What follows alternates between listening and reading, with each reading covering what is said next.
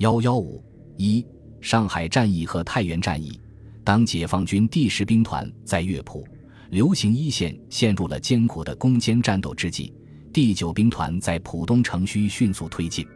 第三十军于十四日占领南汇，十五日晨超越川沙城区，推进至顾家路，切断第十二军和五十一军的联系。第五十一军从川沙城撤退后，在小营房一带布防。解放军第三十军主力占领川沙城区后，继续追击，在小营房、白龙岗包围了第五十一军，吴淞口面临威胁，于是汤恩伯在浦东临时组建了浦东兵团司令部，由第五十四军军长阙汉谦任司令，祝高桥指挥驻守浦东的三个军。十六日晚，第五十一军被歼灭，军长王秉岳被俘，形势趋紧，汤恩伯。陈大庆于是日晚从市区撤到了吴淞口外的军舰上，设立指挥部，同时即以刘昌义出任第五十一军军长，收容残部，驻守市区。同日，解放军第三十一军占领周浦。十七日晚，第三十军向高桥推进，第三十一军在左翼展开，占领东沟镇段江面。十八日占领高兴，协同攻击高桥。汤恩伯为保护吴淞口阵地，以确保从海上撤退的通道，急调市区的第九十五师增援，续后又调第七十五军增援高桥，并以海军舰炮支援，拼命抵抗，战斗十分激烈。这一带处于江海之间的狭窄地带，攻击部队难以展开和运动，伤亡严重，进展缓慢。直至二十三日，第九兵团重炮兵到达前线。向敌海军发起攻击，控制了江面，攻击部队的态势才得以改善。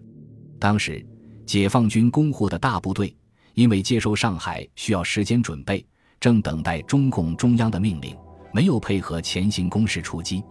前行攻势部队受地形限制，也无法多面展开攻击。国民党军得以集中有战斗力的部队，在海空军支援下，凭借既设阵地。顽强死守吴淞口两侧狭窄阵地，确保其出海口。粟裕鉴于攻击部队伤亡严重、进展缓慢，于五月十八日向总前委和中共中央军委建议：如对沪攻击不受时间、地区限制，要求四面八方向市区发起攻击。这时，接收准备工作已大体就绪。五月二十日，中央军委即指示前线将领可以总攻上海。并指示要做好充分准备。考虑到前线部队的困难，军委爱惜前线将士，特别指示对于吴淞要塞可以放弃一部分不攻，让其从海上逃去。于是，粟裕、张震于五月二十一日制定了调集十个军的重兵总攻上海的部署。二十二日得到中央军委的批准，二十三日晚即发起总攻。国民党军在解放军强大军力压迫下。向苏州河以北退缩。二十四日晚，解放军先头部队进入市区。翌日晨，占领了苏州河以南的市区。是日中午，汤恩伯下令撤退。当晚，各军在混乱中登船，车运行动计有海轮十四艘，登陆艇四艘。五月二十六日拂晓，船队全部驶离吴淞口。解放军第三师。第三十一军于二十五日晚占领高桥，二十六日，第十兵团占领吴淞、宝山。当时，汤恩伯在撤退之际，任命刘昌义为淞沪警备副司令，指挥殿后部队。二十六日，处于绝境的刘昌义率部四万多人向解放军投诚。二十七日，汤恩伯留下的掩护部队第三十七军、第二十一军等部纷纷瓦解。中午。最后一股国民党军第二十一军二三零师在杨树浦投降，解放军将上海市区敌军全部肃清。上海战役共歼灭国民党军第三十七军、五十一军全部及二十一军、一二三军之各三个师级暂八师全部，第七十五军一个师、五十二、十二军一部、五个交警总队，共十五万人。汤恩伯仅得以从上海撤走第五十四军、十二军。五十二军等部主力及第七十五军一部、第九十九师、第二十一军和一二三军军部二个炮兵团，共五万多人。国民党军在长江防御崩溃之际，其孤悬华北的最后重要据点太原也失守了。太原是阎锡山长期经营的据点，拥有独立的军工体系和完整的城防工事。阎锡山有自己的一套政治控制系统，成为山西的土皇帝。这一军政集团在濒临覆灭之际，仍进行了顽强的抵抗。一九四八年七月，阎锡山部在晋中战役失败，拥有的十五个师被歼灭十个，太原已经陷于孤立。他同外界的联络主要依靠空运。蒋介石于七月二十二日亲自飞赴太原，为阎锡山鼓劲。太原守备兵力经整补后为两个兵团、五个军，约九万人，加上其他武装力量，总计十四点九万人。太原三面环山，城南平坦无险，汾河纵贯南北。以王靖国的第十兵团担任城东、城南地区的防御，以孙楚的第十五兵团担任城西、城北地区的防御。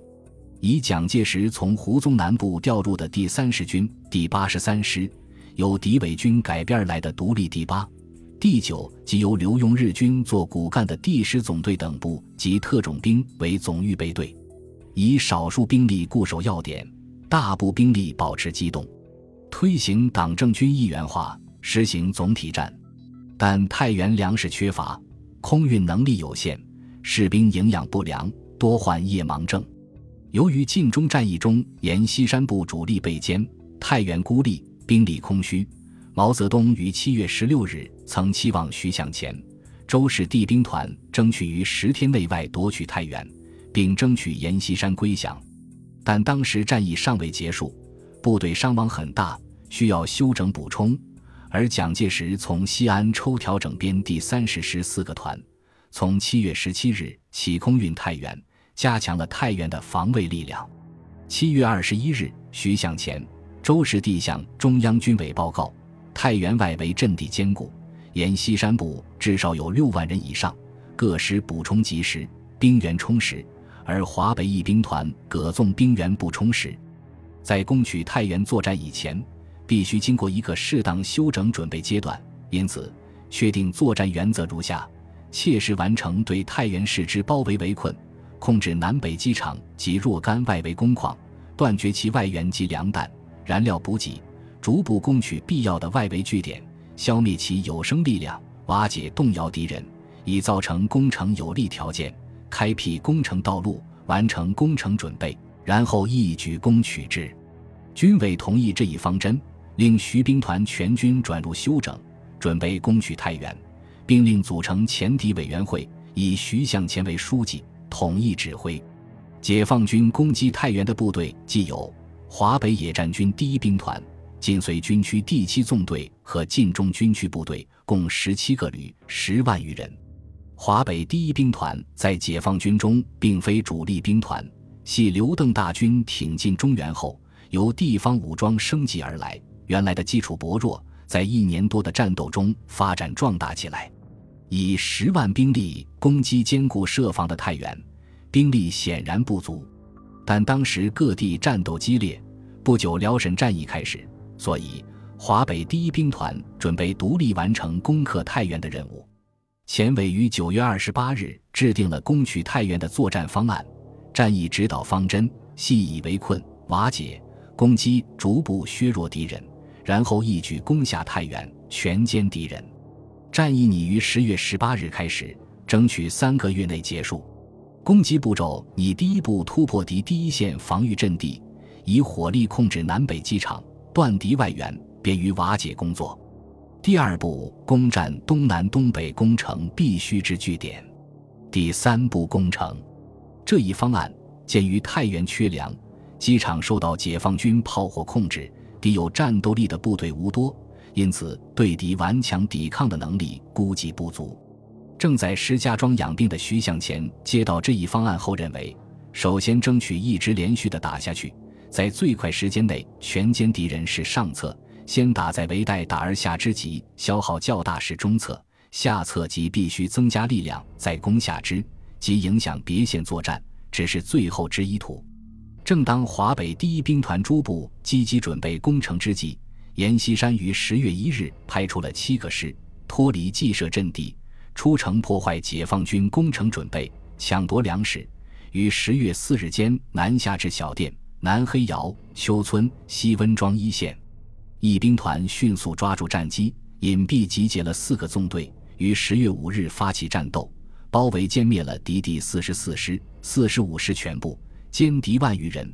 占领了华北最大的五宿机场和太原外围的重要据点石嘴子、凤阁梁。太原守军损失严重，解放军乘机提早发起了攻取太原的战斗，但因此更改了原定部署，并抱着一个不确定的目标，即打了以后有力再打，未有成算。前委员作战方案，主攻方向在城东南。在初期战斗中发现，城南攻势坚固。配有重兵防守，因此把主攻方向转向东山。东山是太原的主要屏障，攻占东山就可以控制太原的命脉。阎锡山在东山构筑有四大要点：牛驼寨、小窑头、闹马、山头。十月十六日，解放军开始行动。十八日拂晓，西北第七纵队一部以奇袭手段夺取了牛驼寨，但因其他部队未能跟上。态势孤立，遭到太原守军的强力反击。十月二十一日，国民党军第三十军和第十总队三个团在强大炮火的支援下重占牛驼寨。